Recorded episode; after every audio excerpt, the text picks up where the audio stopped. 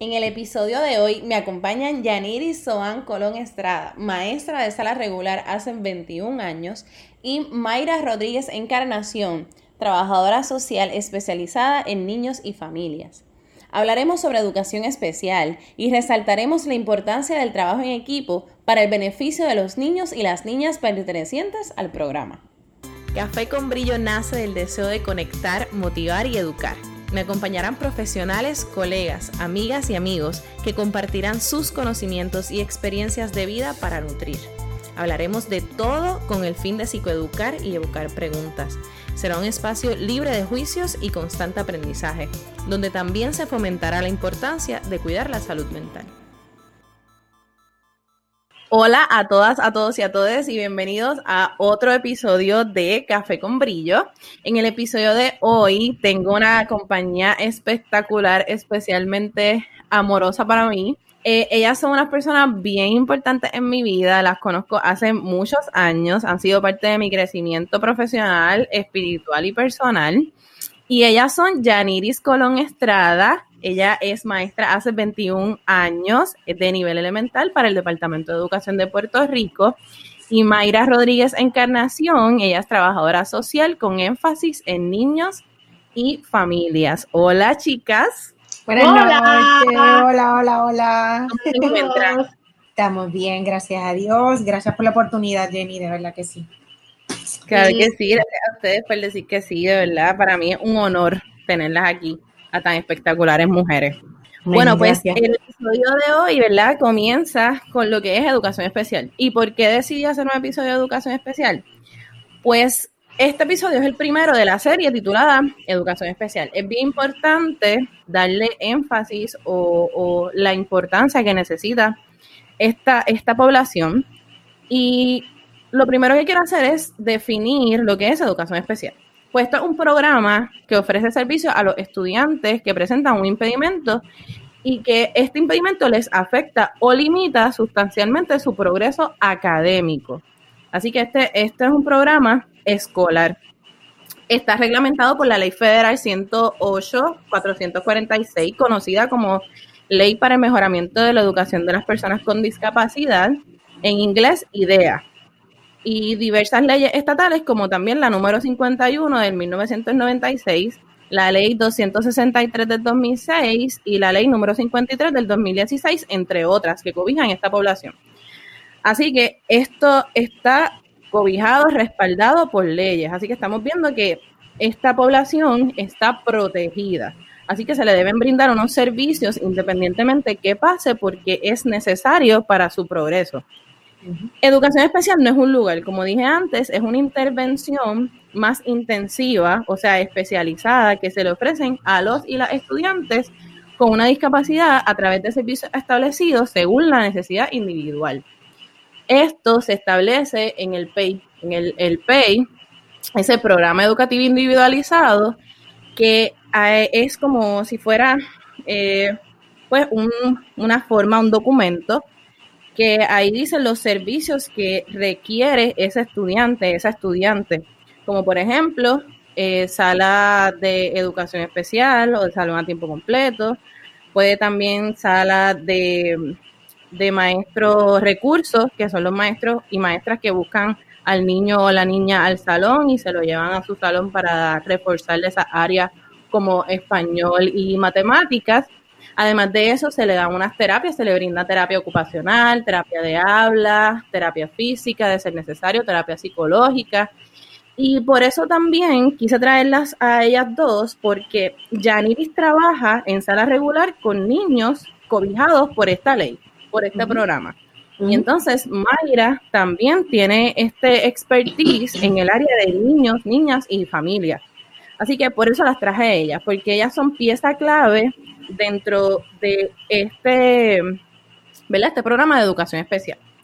Entonces me gustaría saber eh, qué ustedes piensan o cuáles han sido sus experiencias con la población de educación especial.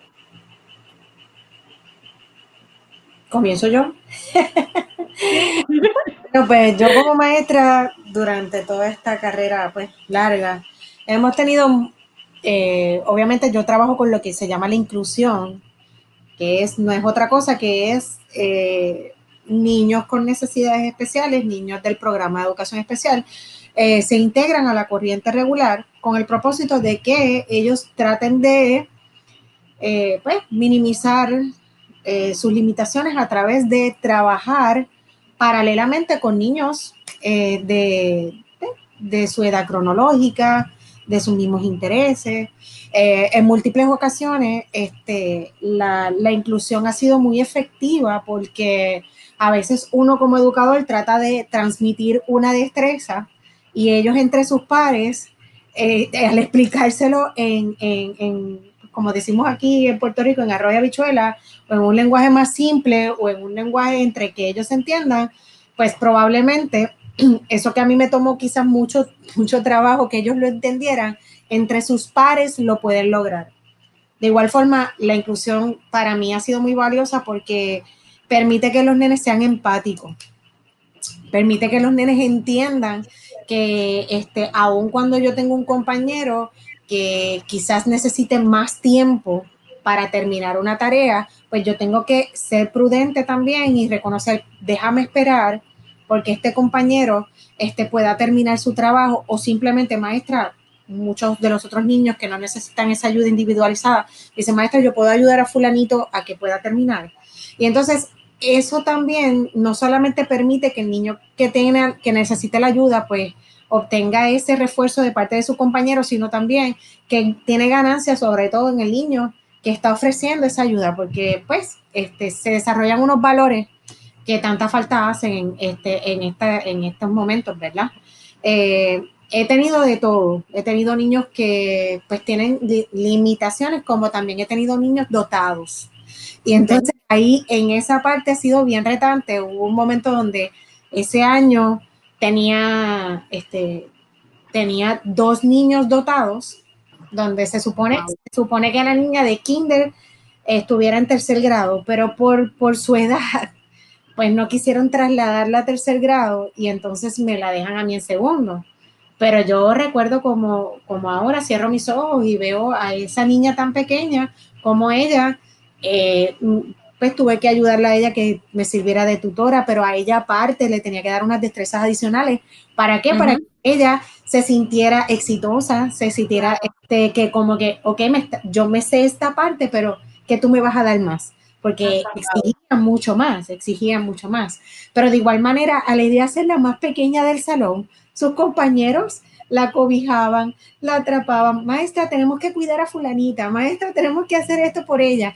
Y fue un año donde, aunque ustedes no lo crean, yo también crecí mucho porque siempre pensamos en los amigos y amigas que tienen unas necesidades porque están quizás un poco atrasados, un poco limitados. En el caso de ella, ella también necesitaba esa ayuda y este, individualizar para todos ellos es un reto para uno como educador. Y más cuando en una sala de clase, cuando estamos en modo presencial, pues el mínimo son 25, 25 niñitos.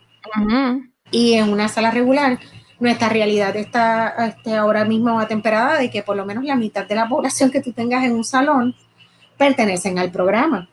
Así que ese programa este, individualizado que tú estabas hablando, el PEI, eh, es una guía para nosotros espectacular porque a mí me dice, pues, ok, este, este niño necesita estas ayudas, que yo tengo que ayudarlo aquí, pero entonces cuando me voy al otro niño, quizás esas ayudas no son iguales. Entonces, pues, como educador tiene que flexibilizar este, ese tipo de, de dinámica en la sala de clases para poder este, impactarlos a cada uno de ellos.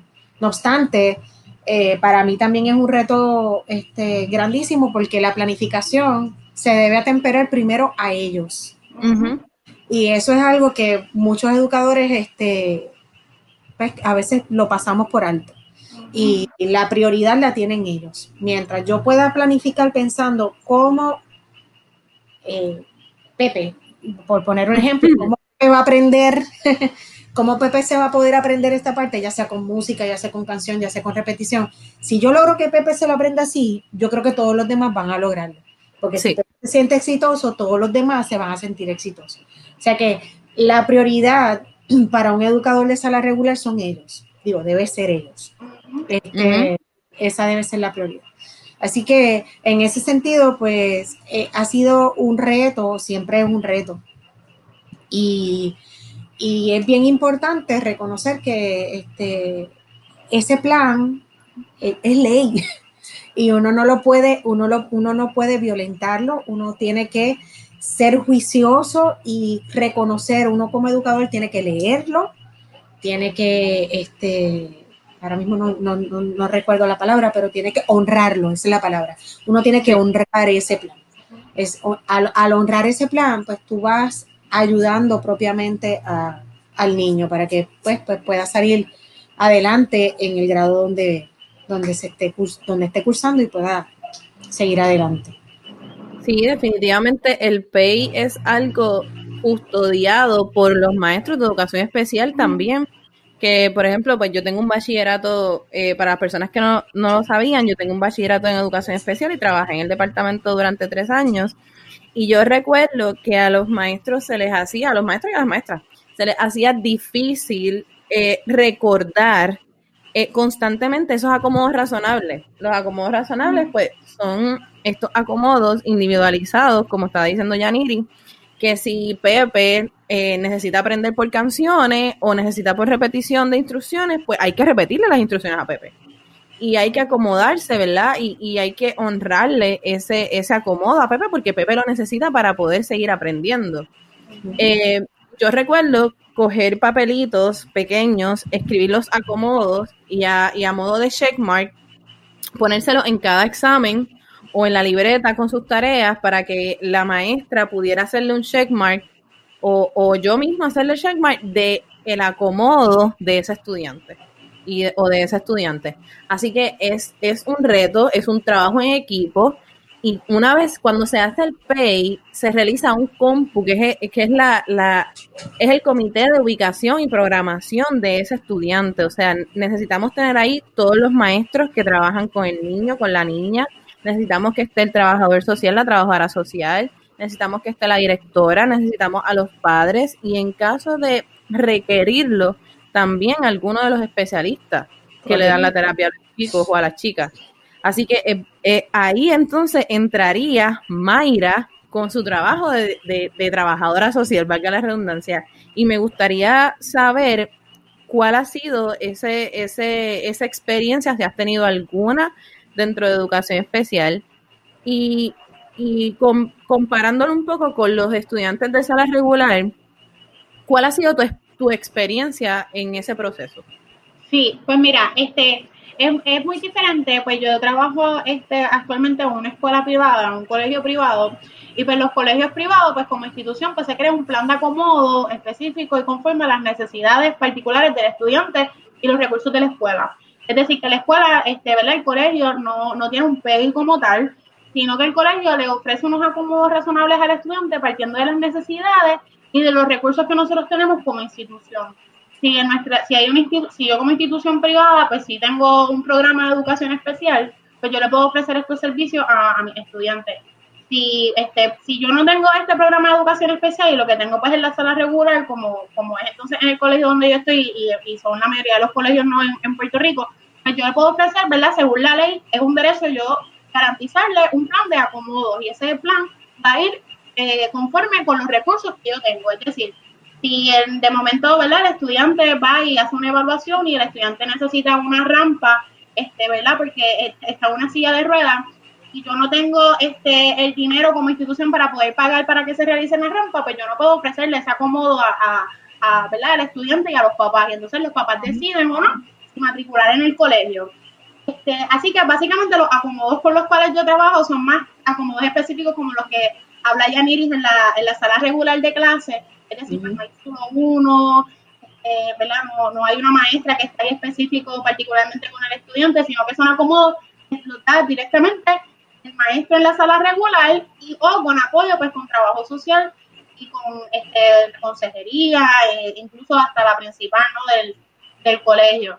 Este, en mi experiencia, ¿verdad? Particularmente traigo lo que estaba comentando Yaniri sobre la empatía de los estudiantes y esto es algo bien importante uno de los retos mayores que hay en el colegio donde yo estoy, específicamente con esto del aula virtual, es como yo le doy esta acomodo a este estudiante y a la misma vez los otros y ese mismo estudiante entiende la necesidad y es empático con el proceso. Y sucede mucho con estudiantes que están en high school.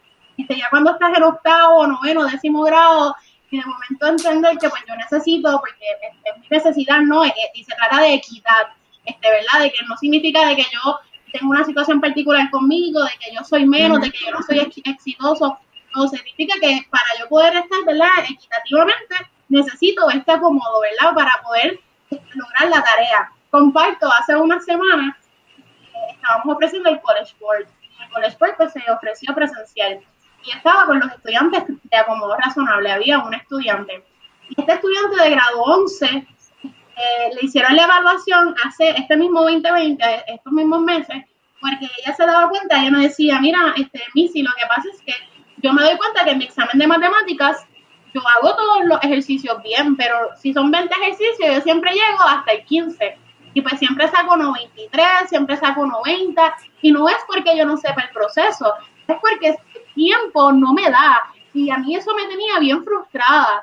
Y yo le comentaba que, que bueno entonces, que verdad que pudo pasar por ese proceso de evaluación, que bueno que entonces un profesional de ayuda pudo sentarse con ella y explicarle que ella empoderarse, ¿no? De, de, de dónde ella está parada y entenderle que esto se trata de equidad, esto no se trata de que yo soy menos, o de que yo no puedo. Y fue bien hermoso ver, porque la realidad es que fue bien hermoso ver cómo esta era la primera vez que ella le daban un acomodo y era para el College Board. Y comenzamos el examen y, ella termina la primera parte y ella se, ella se hizo así para atrás como bien aliviada. Y cuando terminó yo le pregunto, ¿terminaste? Este, eh? y ella me dice, sí, terminé, Missy y me siento súper bien, me siento súper bien porque es la primera vez que yo logro hacer un examen sin sentirme estresada, sin sentirme que estoy en contra del tiempo.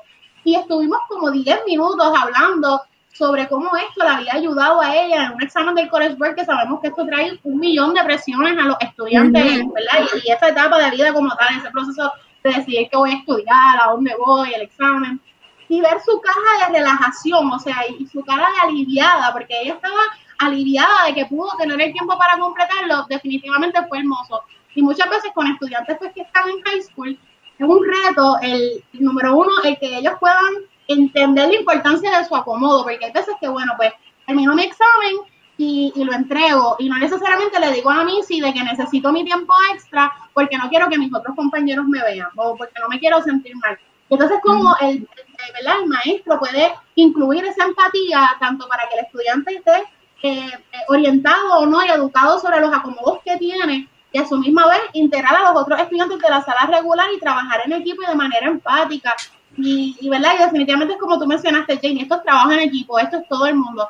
Y a pesar de que en la escuela privada no existe ¿verdad? un compu como tal que se reúne, sí esto es mucho trabajo en equipo de hablar constantemente con los papás, hablar constantemente con los maestros, si son de escuela ¿verdad? intermedia y superior, hablar hasta con los mismos estudiantes, ¿verdad? Para mí es súper importante que ellos sepan que ellos tienen estos acomodos, ¿verdad? Y, y que ellos entiendan lo que significa, entiendan cuáles son y que tengan bien presente que esto es un derecho, ¿verdad? Que, que no significa de que porque yo estoy aquí, pues, pues, pues, pues ya, esto es un peso para el maestro. No, no es un peso para el maestro, es tu derecho como alumno, como persona, como humano, como humana.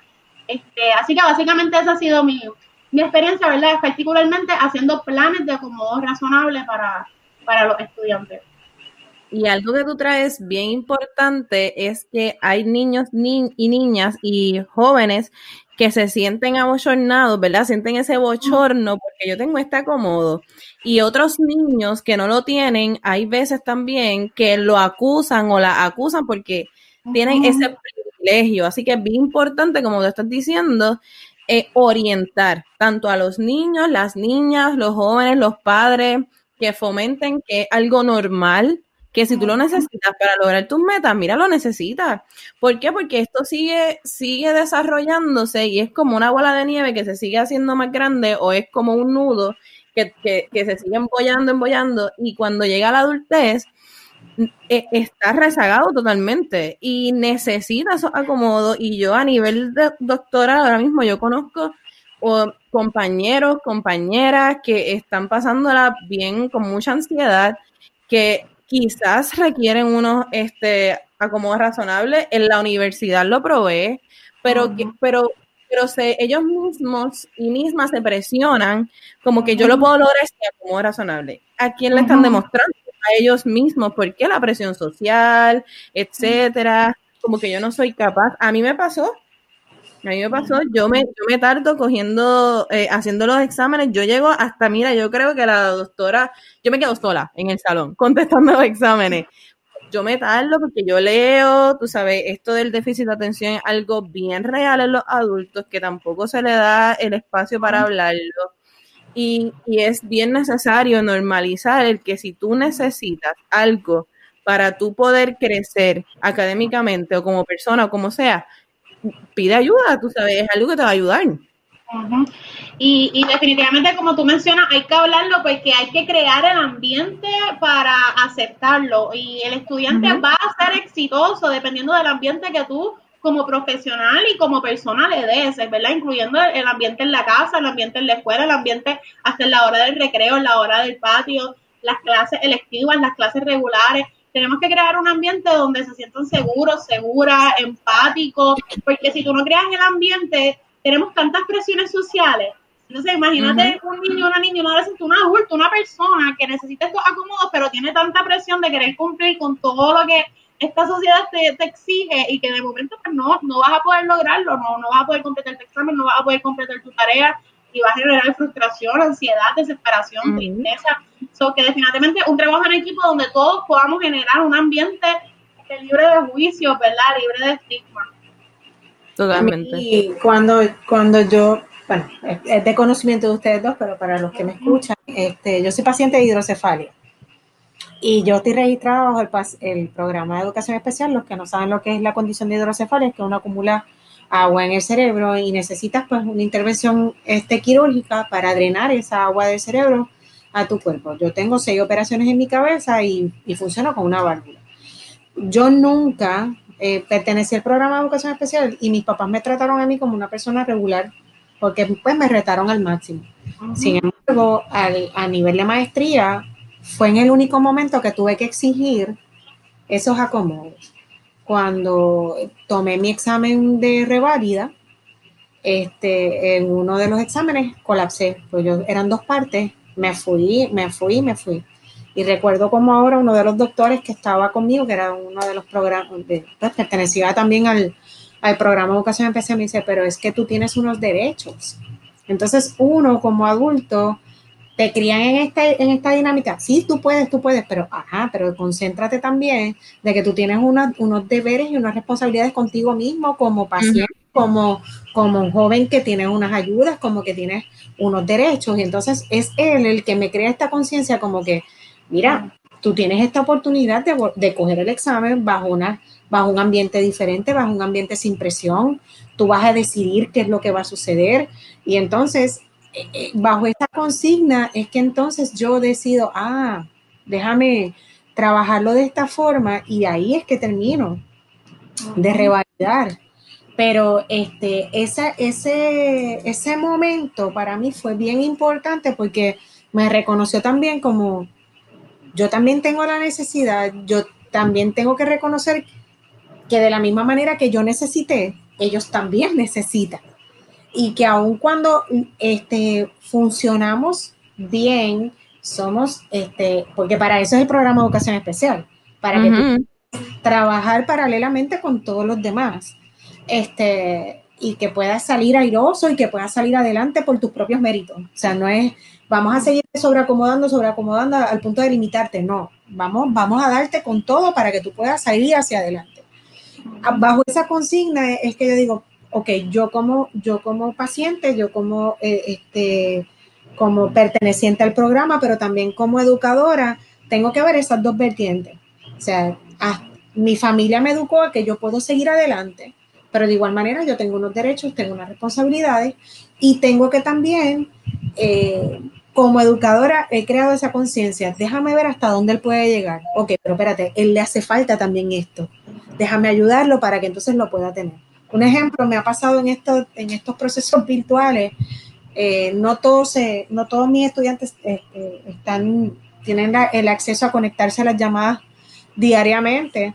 Entonces, pues, maestra Yaniris ha, ha, dado su teléfono personal para que ellos puedan, pues de alguna manera, cosa que, pues, el Señor sabe lo que hace, ¿verdad? Yo lo hago con todo el amor del mundo para que ellos, pues, tengan esa flexibilidad. Y, tengo esta mamá bien responsable, me dice, Missy, yo solo trato de explicar, pero él no entiende, y el nene es de educación especial. Pues yo termino mis clases virtuales a la una y media. A la una y treinta y cinco yo me estoy conectando por WhatsApp, por videollamada, para que el estudiante me pueda ver. Y entonces esa, e, ese contacto visual, esas estrategias que uno pueda tener adicionales que pues eh, los papás tienen sus mañas, pero nosotros como educadores para eso estudiamos, ¿verdad? Para transmitir la cosa mejor. Pues es en esa parte la pedagogía del apego siempre es importante. Yo estoy loca que esto termine, ¿verdad? Porque es necesario ese contacto, porque ellos cuando te ven con alguna, con alguna clave visual que tú puedas tener, con algún este sonido, yo maestra Yaniri es bien, es bien creativa y de momento sale con una loquera y, le dice una clave y ellos, ah, esto fue lo que tú dijiste. Y yo, exacto, ¿te acuerdas? Pues vamos para atrás y vuelve. O sea, e, e, ese contacto visual es, en ellos es imperativo, es importante, es importante. Entonces, esa necesidad, pues uno trata de suplirla y en, y en muchos casos se logra.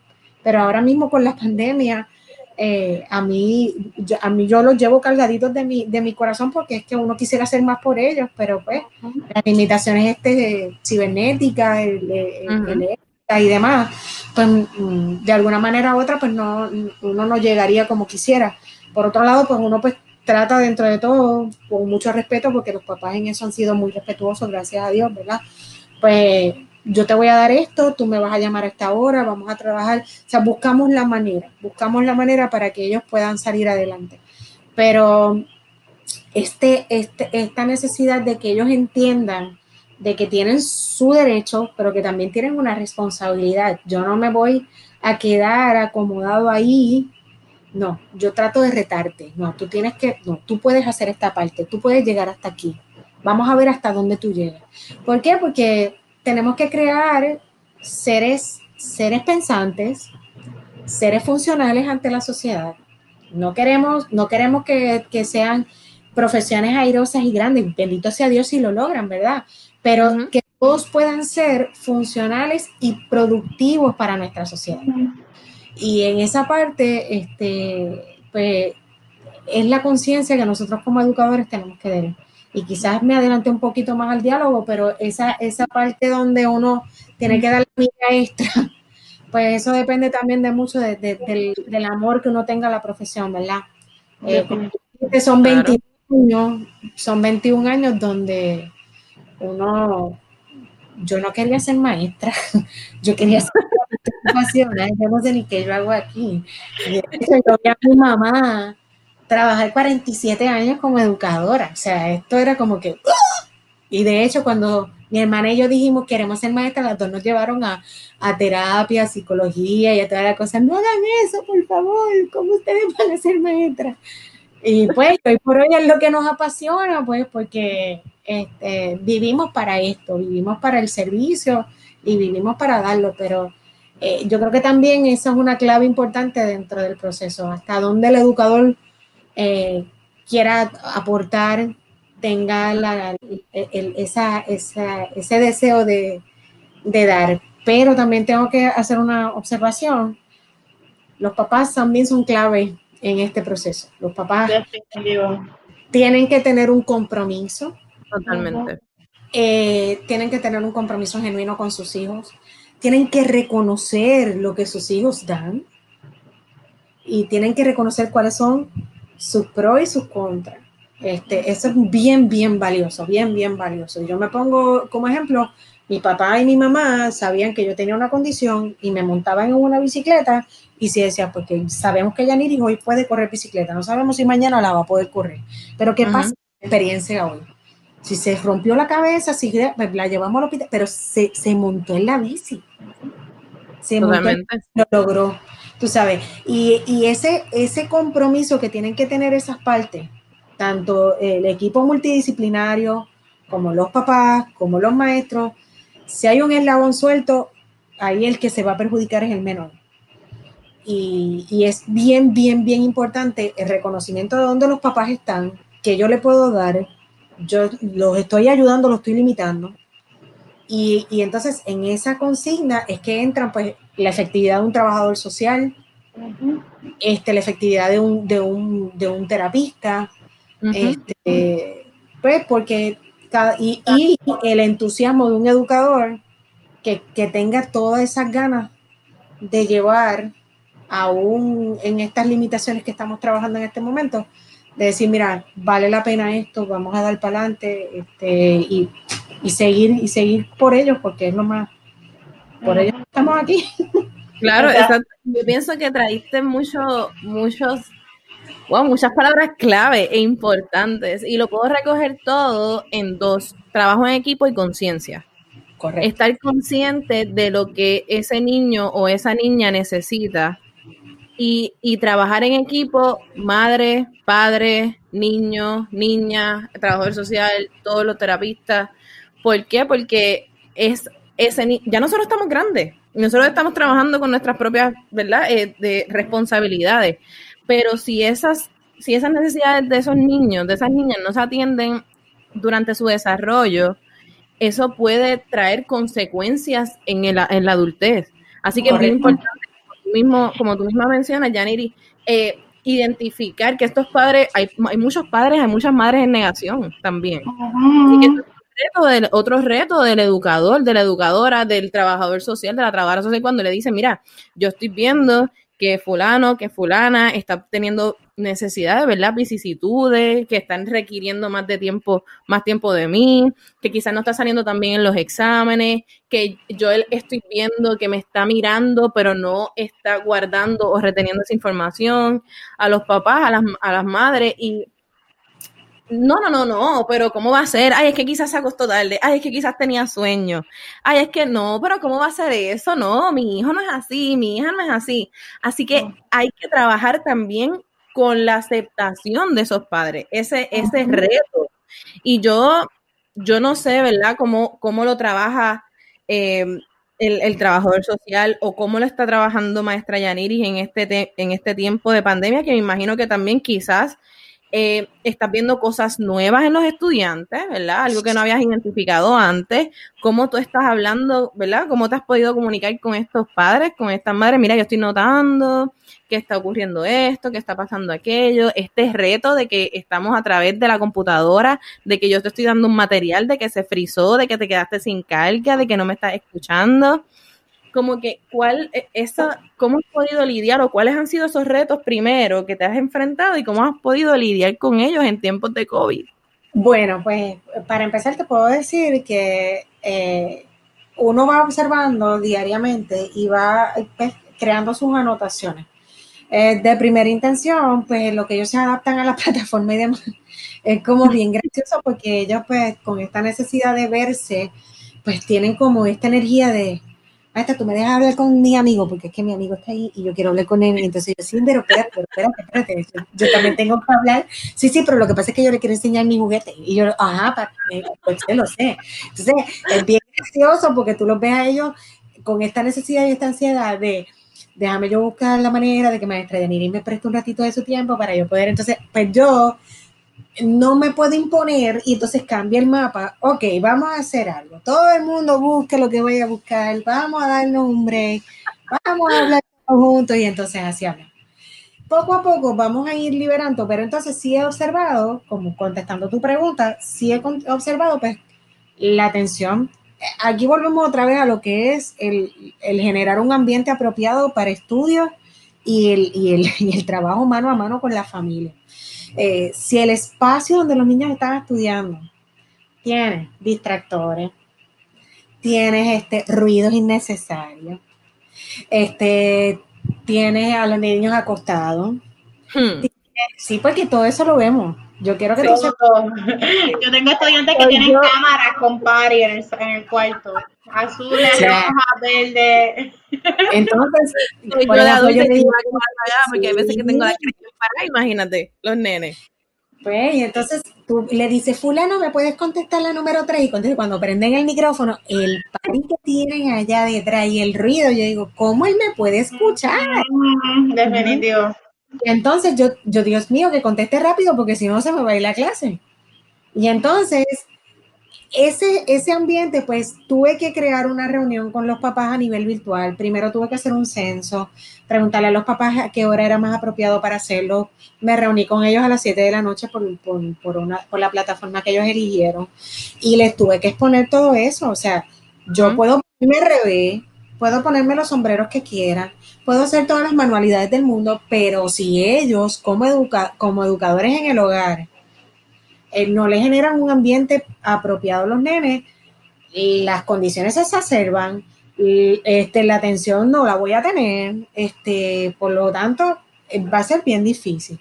Por otro lado, también yo le digo a ellos muchos refranes y uno de ellos es la prisa es la madre de las desgracias. Y entonces, eh, yo le decía que eso lo decía a mi abuelo.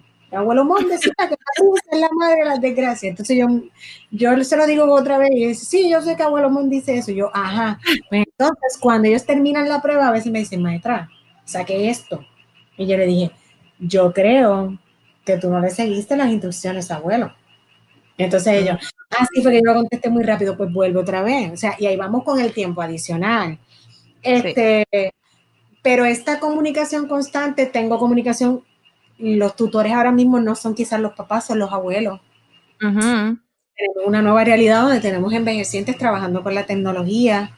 Entonces, no tan solo tengo que dar tutoría a los niños, también tengo que darle tutoría a esos abuelitos Maestra, yo no sé cómo hacer el examen. Maestra, yo estoy bien perdida. Maestra, tú me puedes enviar la presentación por WhatsApp. Maestra, o sea, todas esas cosas, eh, la privacidad, por lo menos mía, no existe. Yo quiero que ustedes sepan que para yo tener el éxito que he tenido hasta el sol de hoy, no existe. Mi teléfono es público. Es 24, esto de 8 a 3 ya no está. Ya no está. Es todo el día, es todo el día. Todo el día, todo el día, todos los días todo el día, todos los días, porque incluso los papás que no se conectan a las 6 de la tarde empiezan a trabajar a, las 10 de la noche y todavía yo estoy recibiendo correo electrónico. Y eso no te lo dice la academia. Cuando te, a, ti te, preparan teóricamente y vamos a ver tus prácticas en el escenario, pero detrás de eso hay mucho más. Ahí te acuestas bien tarde buscando qué vas a hacer con ese niño. Hay la preocupación de cómo voy a hablar con este padre, con esta madre, que noté, por, por ejemplo, en el caso de Mayra, quizás estoy notando que este niño no está dando su, su 100%, que los maestros me están diciendo que no están entregando los trabajos, que hay peleas constantes, que este, se está frustrando, está triste. Una de las cosas que también yo le digo a los papás, perdona, Mayra, un momento, es decirle a ellos que sean honestos. No es que yo quiera averiguar de su vida privada, pero sí situaciones personales en cada casa donde, mire, maestra, mi, abuelo está enfermo, se murió esta persona, tenemos esta situación en el hogar, que ellos sean honestos y me lo digan, porque al otro día yo trataré de, llamar la atención del estudiante, pero si, si pasa esa situación, no, lo voy a lograr. Y entonces, si yo tengo por lo menos esa efectividad con los papás que me puedan decir lo que pasa, eso es, eso es un plus, porque entonces obviamente es empático con el proceso y no le exige al estudiante más de lo que puede dar. Exacto. Mira, hay dos cosas que yo repito todos los días a todo el mundo en la escuela. Número uno, la escuela virtual no funciona si es en equipo. No funciona si no es en equipo. Punto. Tiene que ser en equipo. Tiene que ser en equipo, tiene que ser en equipo, maestro, trabajador social, consejeros, padres y estudiantes.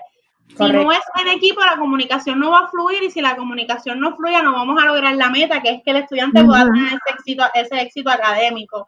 Eh, y número dos, un día a la vez, una cosa a la vez. Eh, hay veces que, como mencionaba ahorita, hay muchas presiones y, particularmente en esto de la escuela virtual, eh, he visto, ¿verdad? Este, muchas, muchos maestros y maestras que han tenido esta presión de querer cumplir las mismas expectativas que tenían académicas presencial y virtual. Y es imposible, imposible. Es imposible tanto con, con los estudiantes que están en programas regular como estudiantes que tienen acomodo razonable. O sea, tenemos que entender que estamos en una situación mundial donde tenemos que acomodarnos a las necesidades particulares de ahora. Tienes maestros que tienen 30 estudiantes en una clase virtual, con quizás de esos 30, 8 tienen acomodo razonable. 20 eh, tienen la cámara apagada, 5 tienen internet inestable, que se conectan, se desconectan, se conectan, se desconectan. Otros, hay estudiantes que puede pasar la semana completa y quizás nunca lo escuchaste hablar porque nunca tuviste la oportunidad. De momento se te fue el internet, de momento pasó X o Y situación, ¿verdad?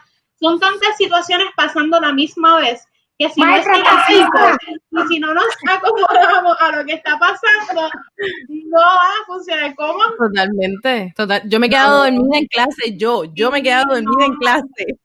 No, no, hay que acomodarse. Y he tenido eso, eh, eh, ¿verdad? Este, como les digo, algo que yo siempre le digo a los maestros, a los estudiantes, a los padres, y particularmente cuando se trabaja con los padres y de la responsabilidad de ellos, uno de los retos particularmente que siempre me, que me he topado, ¿verdad? Bastante, es con el proceso de reevaluación.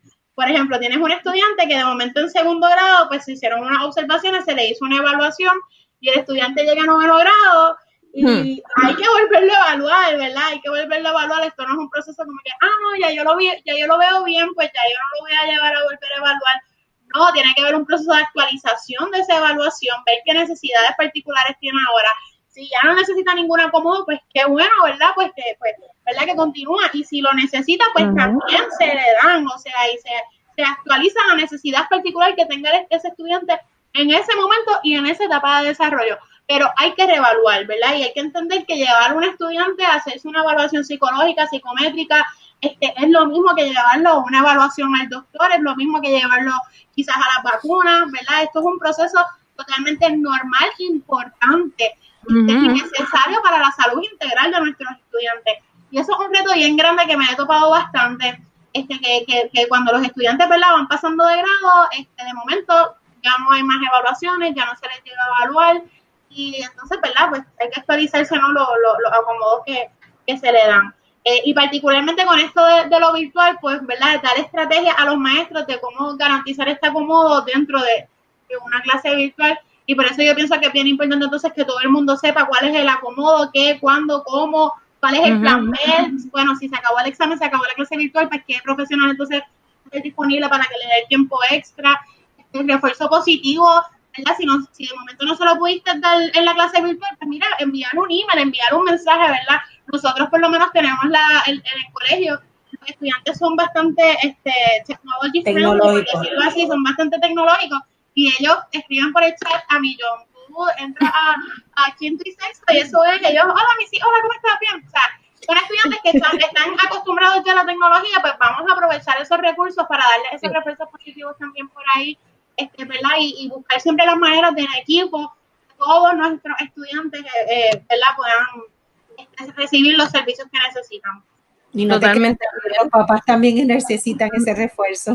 Y los papás también necesitan ese refuerzo definitivo. Yo, pues, bueno, yo, yo, mi trabajo muchas veces, ¿verdad? En esto de lo virtual, se, se eh, yo hago muchas llamadas a padres, este, todo el tiempo, yo estoy llamando a padres, y yo he tenido padres que han entrado en crisis en teléfono, este, y yo he tenido que estar ahí, ¿verdad? Brindándole ese apoyo porque vuelvo a la empatía, o sea, eh, tenemos que ser empáticos porque esto no es un reto tan solo para estudiantes, esto es un reto también para los padres.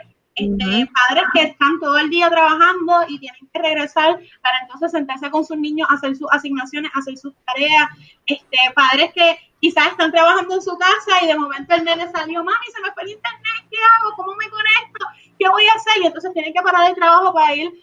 Esto es trabajo en equipo, ¿verdad? y acomodarse, no se hace lo que se puede. Lo otro que quiero decir, no me acuerdo si lo, si lo dije, era un día a la vez, una cosa a la vez. Un día a la vez, una cosa a la vez. O sea, no podemos ponernos metas exageradas, estrambóticas, largas, porque nos vamos a presionar. Y así mismo como nos presionamos nosotros, así mismo entonces presionamos a nuestros estudiantes y a nuestras familias de la comunidad escolar vamos a coger un día a la vez, una cosa a la vez y se hace lo que se puede, ¿verdad? Y, y que lo que se hizo se haga con éxito, se haga con amor, se haga con, con, mucho cariño, ¿verdad? Y que se logre, ¿no? Eh, pero si tenemos demasiadas cosas a la vez corriendo, vamos a flarear. Totalmente. y, aceptar, Claro, es aceptar que estamos en una nueva realidad. Por ahí se comienza. Definitivo, por ahí se comienza. Duele, duele y es bien difícil porque antes tú estabas saliendo de tu apartamento o de tu casa para ir a trabajar o a hacer otras cosas, otras diligencias, a encontrarte con tu familia, con tus seres queridos y ahora estás haciéndolo todo desde tu casa durmiendo, cocinando, viendo televisión, estudiando, trabajando, es todo desde ahí.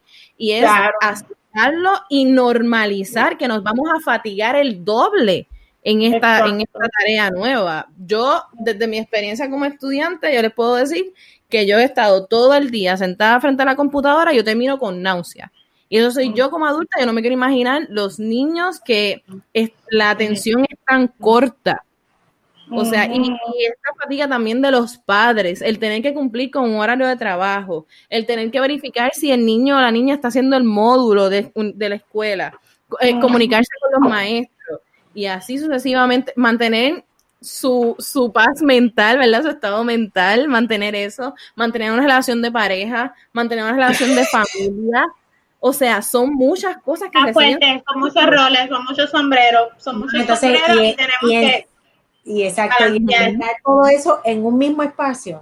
Exactamente. Porque, o sea, yo te puedo decir que yo soy mamá y maestra, y entonces ambas facetas, pues uno las ha trabajado de una manera, yo por 14 años la he trabajado de una manera diferente.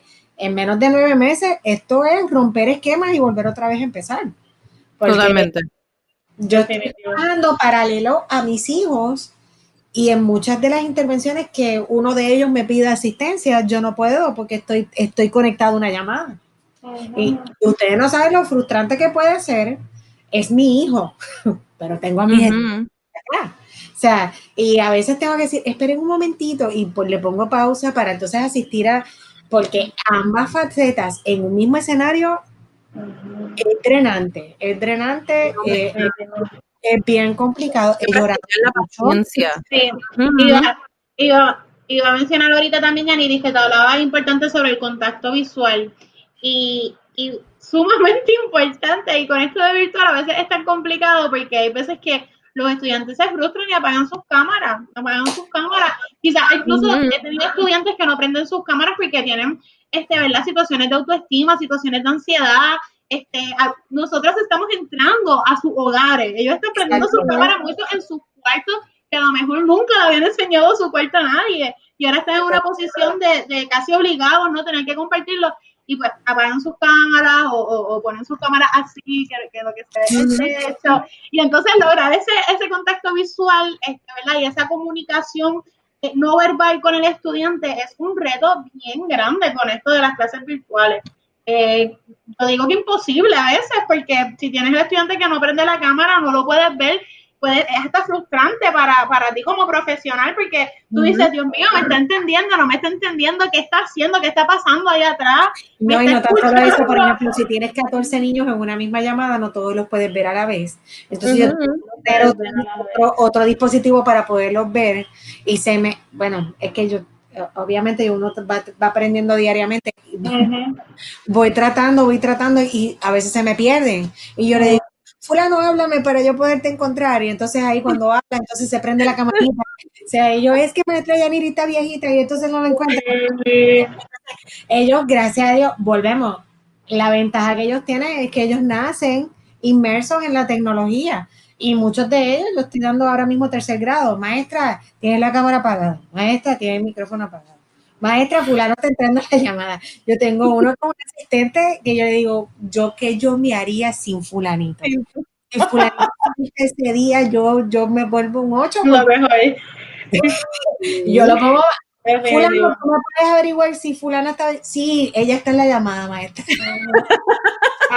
lo mejor, hay que aprovechar esa fortaleza, hay que aprovechar esa fortaleza. Y yo siempre se lo digo, ¿verdad? A, a, los compañeros de la escuela, y cómo nosotros identificamos esas fortalezas de nuestros estudiantes y las guiamos hacia algo positivo. O sea, si vemos que un estudiante es el líder, pues vamos a aprovechar ese liderazgo, envolverlo en la clase sacar cosas positivas de eso y guiarlo por un, por un camino exitoso, ¿no? Correcto. Súper importante. Sí, Igual muchas veces adaptar las cosas, adaptar las cosas a lo que estamos haciendo. Por ejemplo, yo ahora mismo, la semana pasada, ellos ofrecieron un informe oral sobre su planeta favorito. El que no se podía conectar, pues entonces me grababa un video de un minuto y me lo enviaba. Entonces uno se lo presentaba a, sus compañeros y lo trabajábamos de forma tal que todos se vieran y tuvieran la participación. Pero uno como educador también se tiene que acomodar, como dice Mayra, a la realidad que ellos están viviendo. Claro. Este, después, pero que cumplan con el propósito que tú quieres llevar y que tú quieres buscar, pero tampoco puede ser eh, y tan incisivo, tan porque, porque ahí es donde radica tu flexibilidad, tu empatía, tu, tu, reconocer los acomodos para que entonces ellos puedan ser exitosos, van a cumplir con tu objetivo, porque el mismo que me envió el video fue el mismo que lo hizo en la llamada y lo van a hacer lo mismo porque fueron eh, las instrucciones fueron iguales para todo el mundo. El medio diferente, pero lo logramos. Exacto. Y eso es lo que yo iba a decir ahorita. Esto no es tiempo de rigidez. No. Esto es tiempo de flexibilidad extrema y bregar con lo que con lo que hay, porque ahora mismo Mayra estaba hablando sobre que no prenden la cámara, puede ser por su autoestima, por las cosas que están ocurriendo en su hogar, pero hay veces también que no prenden la cámara porque se les baja la conexión a internet. Entonces, ay, no puedo prender la cámara porque entonces el celular o el iPad o la computadora me está pidiendo más internet y comienzo a escucharte entrecortado. Es entonces elijo o te veo y no te escucho o te escucho y no te veo. Así que este, son demasiados retos los que se están viendo eh, en este tiempo y me gustaría, para ir culminando, eh, que ustedes me hablaran, ¿verdad? Desde su experiencia, recomendaciones para estos nuevos maestros, estas nuevas maestras, estos nuevos trabajadores sociales, trabajadoras sociales, ¿verdad?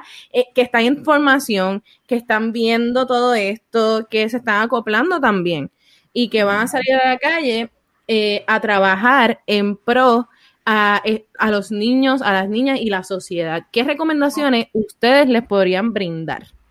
Mira, tú sabes que eh, yo eh, culminé mi maestría, yo culminé, bueno, yo culminé las clases en mayo del año pasado, estuve trabajando en un proyecto en lo que culminaba la tesis y luego que culminé la tesis, pues me fui del proyecto y comencé entonces en, el colegio. Eh, así que yo, ¿verdad? apenas llevo un año, ¿no? Este, casi 10 meses, algo así, desde que terminé oficialmente la maestría. Y pues había tenido experiencias laborales en otros espacios, pero es la primera vez que tenía una experiencia en una escuela como tal.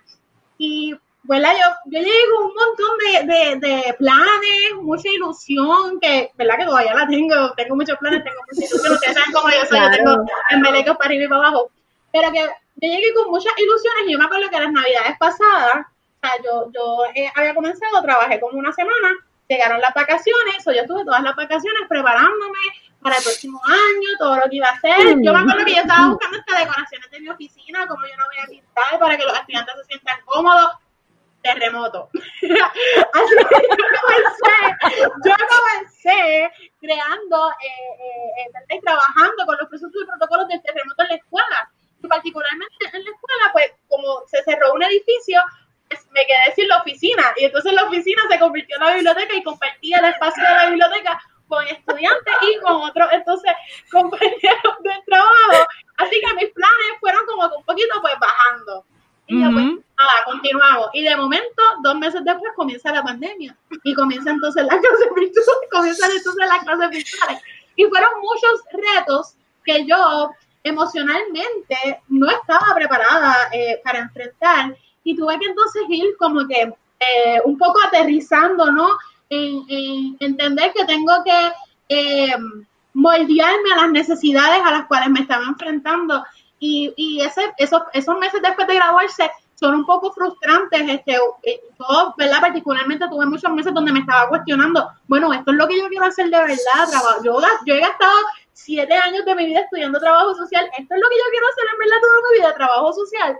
Eh, estos son los retos a los cuales me voy a enfrentar eh, ¿verdad? Y, tuve muchos cuestionamientos, muchos cuestionamientos, pero te tengo que decir que yo, yo puedo tener un día que yo me sienta en baja, que yo me sienta que, que cuestioné todas esas preguntas y yo me reúno con un estudiante, con una mamá, con un maestro y a mí se me va, a mí se me olvida. Eh, yo, eso puede ser una situación, una intervención en crisis y a mí, como quiera, mi corazón se me llena en saber de que qué bueno que yo pude tener esta preparación para ayudar a esta otra persona.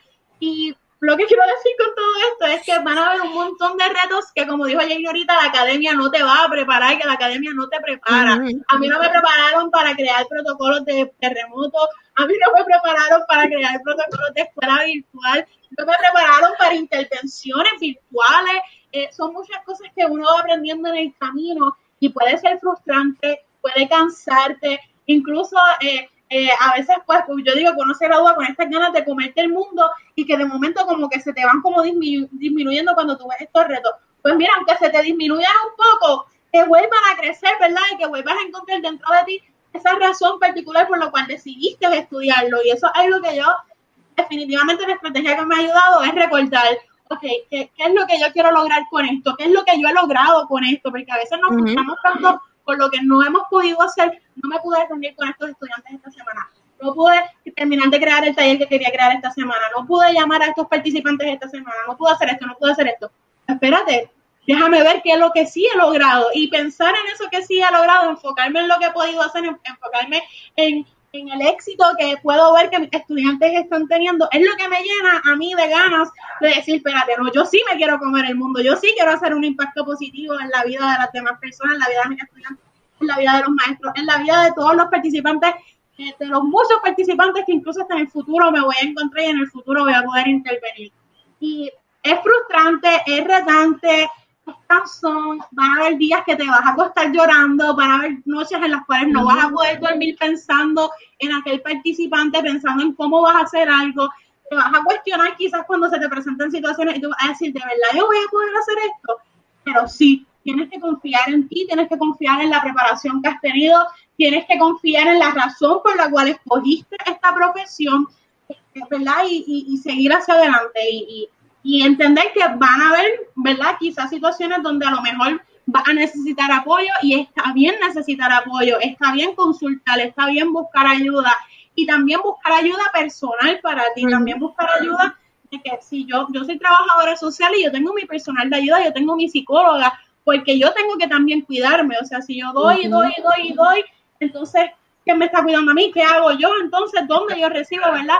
Y hay que autocuidarse, hay que ser consciente de cómo uno se siente, este, que uno, que uno, ¿verdad? Quiere hacer, que quiero hacer y que puedo hacer, que no quiero hacer, que no puedo hacer. Y ir trabajando poquito a poco con, con todo eso, pero sobre todo que se van a presentar mil obstáculos, pero ¿verdad? Que dentro de ti, ¿verdad? Encontrar la fuerza para poder a, entender por qué decidiste estudiarla. A todas las personas que quizás están escuchando esto, que son trabajadores sociales de formación, ¿por qué que estudiaste trabajo social?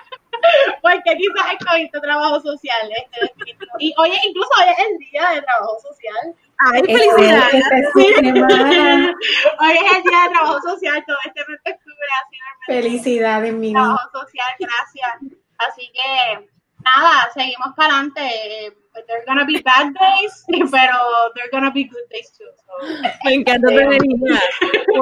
ahorita un día a la vez. Un día, un a, día la vez, una cosa a la vez. Un día a la vez, una cosa a la vez. Y eso es algo que a mí me ha tomado tiempo aprender, internalizar.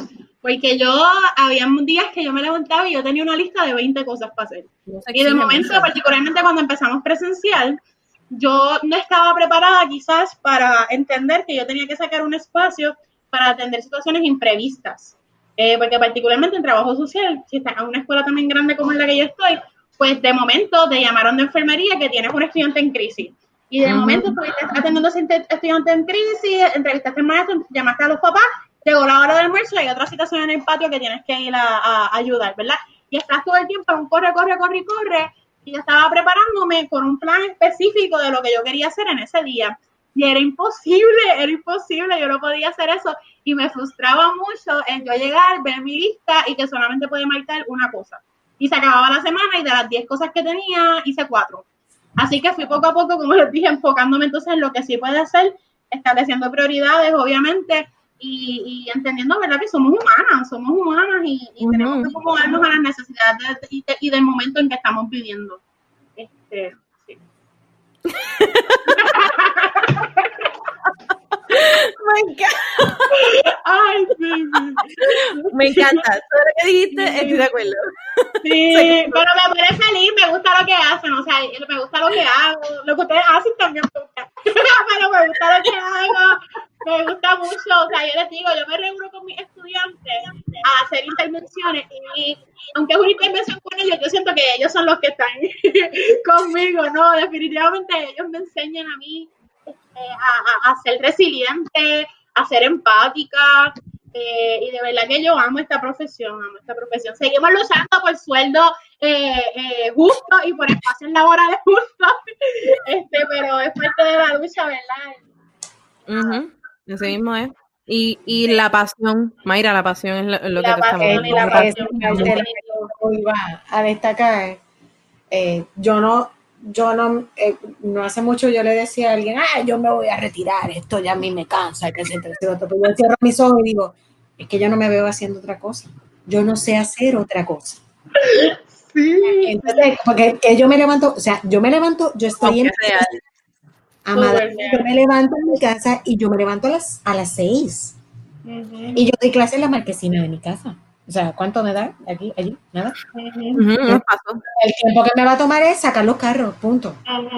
Y obviamente hacer desayuno como mamá y preparar el ambiente para mis hijos. Pero de ahí en fuera, o sea, este, este deseo, el día que yo no tenga esa necesidad de levantarme temprano, de llegar a mis nenes, pues ya ese día yo tengo que tomar una decisión y decir hasta que yo llegue. Este, eh, porque eh, aún con, con toda la, pues, esa lucha del, sueldo justo y de todas las cosas que eso, este, esto es algo que, que llora, llora, porque pues obviamente no, no somos no somos honrados como tenemos que serlo. Definitivo. Pero de igual forma, este, no puedo sopesar esa parte porque si no me voy a frustrar. Y, si no, no hubiese llegado a los 21 años, me hubiese dicho, pues ya me voy, me voy y, me voy a vender zapatos. Pero, este, sí, porque es que no, no, era otra opción. Y, y cierro mis ojos y digo, yo no me veo haciendo otra cosa. Cuando tú te hagas esa pregunta, tú vas a durar una vida tú vas a durar una vida en lo que tú quieres, porque, o sea, tú vas a durar una vida en esa carrera, tú, tú te ves ahí, tú vas a ser exitoso ahí y, y, vas a tener frutos y esos frutos van a rebotar hacia ti. Porque cuántas veces tú llegas y en, en un parque tú te encuentras a fulano y te dice, Maestra Yaniri, ¿cómo estás? Y yo, ay, Dios mío, le di kinder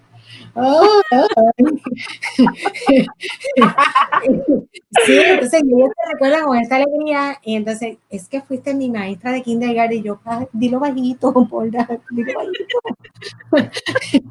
es que tú estás igualita, ahora sí puedes hablar alto. pero eh, esas son las recompensas que uno tiene. De igual forma, eh, eh, esto para mí yo escribí a principio de la pandemia, yo, o sea, tengo, tengo tantos años de experiencia, tengo en mi preparación académica, o sea, tengo mi bachillerato, tengo mi maestría, y para esta realidad estamos todos en cero, todos. Por lo tanto, como estamos todos en cero, ahí volvemos a, la palabra, yo creo que la palabra más importante en esta, en esta conversación que nosotros hemos tenido es empatía. O sea, en el lugar de los demás y que los demás también se pongan en el lugar de nosotros como trabajadores sociales y como maestros, que vamos a tener las mismas vicisitudes y los mismos problemas que tú. Ahorita yo como Mayra, cuando Mayra estaba hablando, dije, Mayra, te ves congelada. Bueno, porque mi internet también puede estar. Entonces, yo me ves congelada, yo le digo, díganme que me quedé congelada bonita. Ella me decía, sí, sí, te quedaste bonita, no te quedaste casi con la boca abierta y de igual forma, tan reciente como ayer, estoy dando examen, se va a la luz.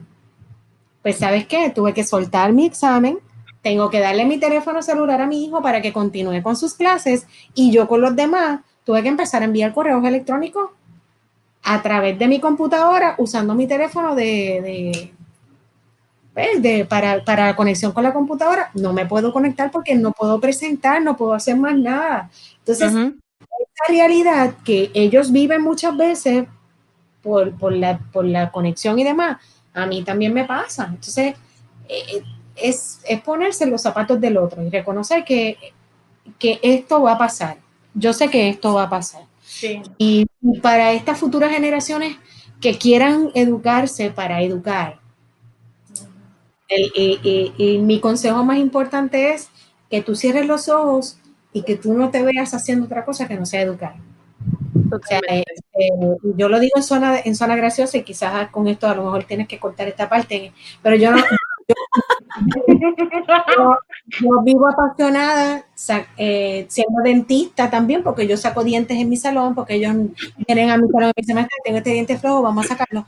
Me encanta limpiar moco, o sea, e, e, e, ese concepto es lo que me hace a mí decir, esto es lo que yo quiero hacer.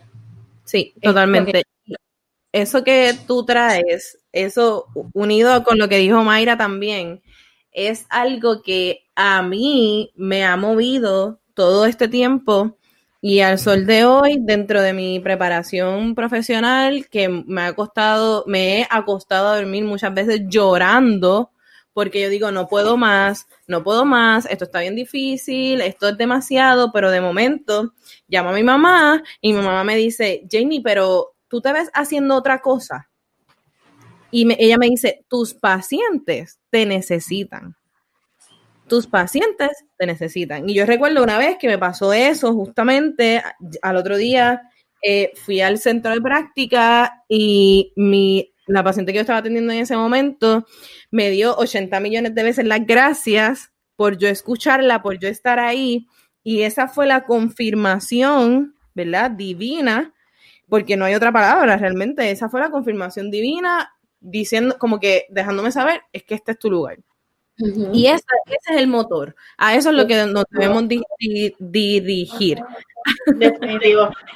Definitivo. Ahorita Yaniri dijo que verdad que, que lo de pues que eh, quizás no somos remuneradas este, de la manera de una manera justa, pero lo que tú traes las gracias de tus participantes, de tus estudiantes, de tus padres, cuando a mí una mamá y un, y un papá te conoce, ¿verdad? Que que se ha logrado con éxito el plan que se acordó y, son agradecidos por eso y tú puedes verlo, definitivamente es un, se llena uno de corazón, ¿verdad? Y de mucho amor y de ganas de querer ayudar. el brillo. Es bello. Ahí, tiene brillo de verdad. Ahí tiene brillo. Mira, y también quería decir que este, tengo una compañera que me dice, mira, y lo comparto con ustedes porque pienso que es una algo que es bien real con lo que estamos viviendo. Estamos remando un barco mientras construimos el barco a la misma vez. O sea, esto es algo nunca antes vivido y es la realidad. Estamos, como dijo Yaniri, podemos tener muchas profesiones, eh, mucha eh, preparación académica, mucha literatura, pero esto es algo que nunca habíamos vivido, solo estamos construyendo mientras remamos y tenemos que ser empáticos con nosotros mismos en ese proceso, ¿verdad? De, de, crear y de ver, bueno, esto funciona, esto no funciona. Y dame feedback, ¿cómo te va a ti? ¿Cómo te funcionó a ti? Pues, pues, mira, ¿cómo funcionó allá en el país? Ah, pues entonces, pues vamos a entonces implementarlo aquí, a ver si aquí entonces funciona, ¿verdad? Y acomodarle a las necesidades. Tenemos que estar constantemente, ¿verdad? Comunicándonos, siendo empáticos y, y construyendo y desconstruyendo. Totalmente. Y, quiero darle, la, segundo primero que todo, segundo, tu, segundo tus palabras. Y quiero darle las gracias por, por este espacio, quiero darle las gracias por haberme dicho que sí, quiero darle las gracias porque este espacio permitió que ustedes también desahogaran su sentir, se comunicaran, Así que de cierta manera fue terapéutico y educativo. Es definitivo.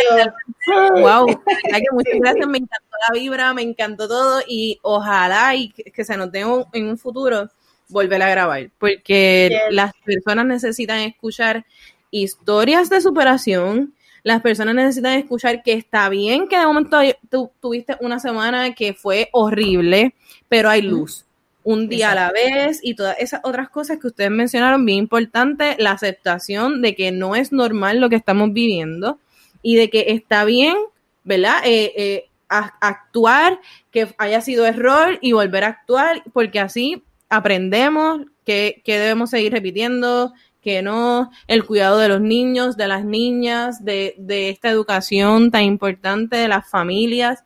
Así que realmente muchas gracias por todo su amor, gracias por poner la, pasión que le ponen a su profesión, porque necesitamos más personas como ustedes para que nuestro mundo siga siendo un mundo bonito y que siga mejorando día tras día. Así que de verdad que muchas gracias. La amo con todo mi corazón. La amo, sí, gracias. Gracias, por la invitación y por, ¿verdad? por la iniciativa que mucho falta hace, de verdad. Sí, de verdad que muchas gracias. Y a las personas que nos escuchan, de, les digo gracias también por prestarnos sus oídos a nosotras tres en este, en este ratito. Espero que haya sido muy educativo. Así que comparte esta historia para que llegue a oídos de otras personas y sigamos repartiendo amor y brillo todos los días. Cuídense mucho y nos escuchamos en el próximo episodio de Café con Brillo.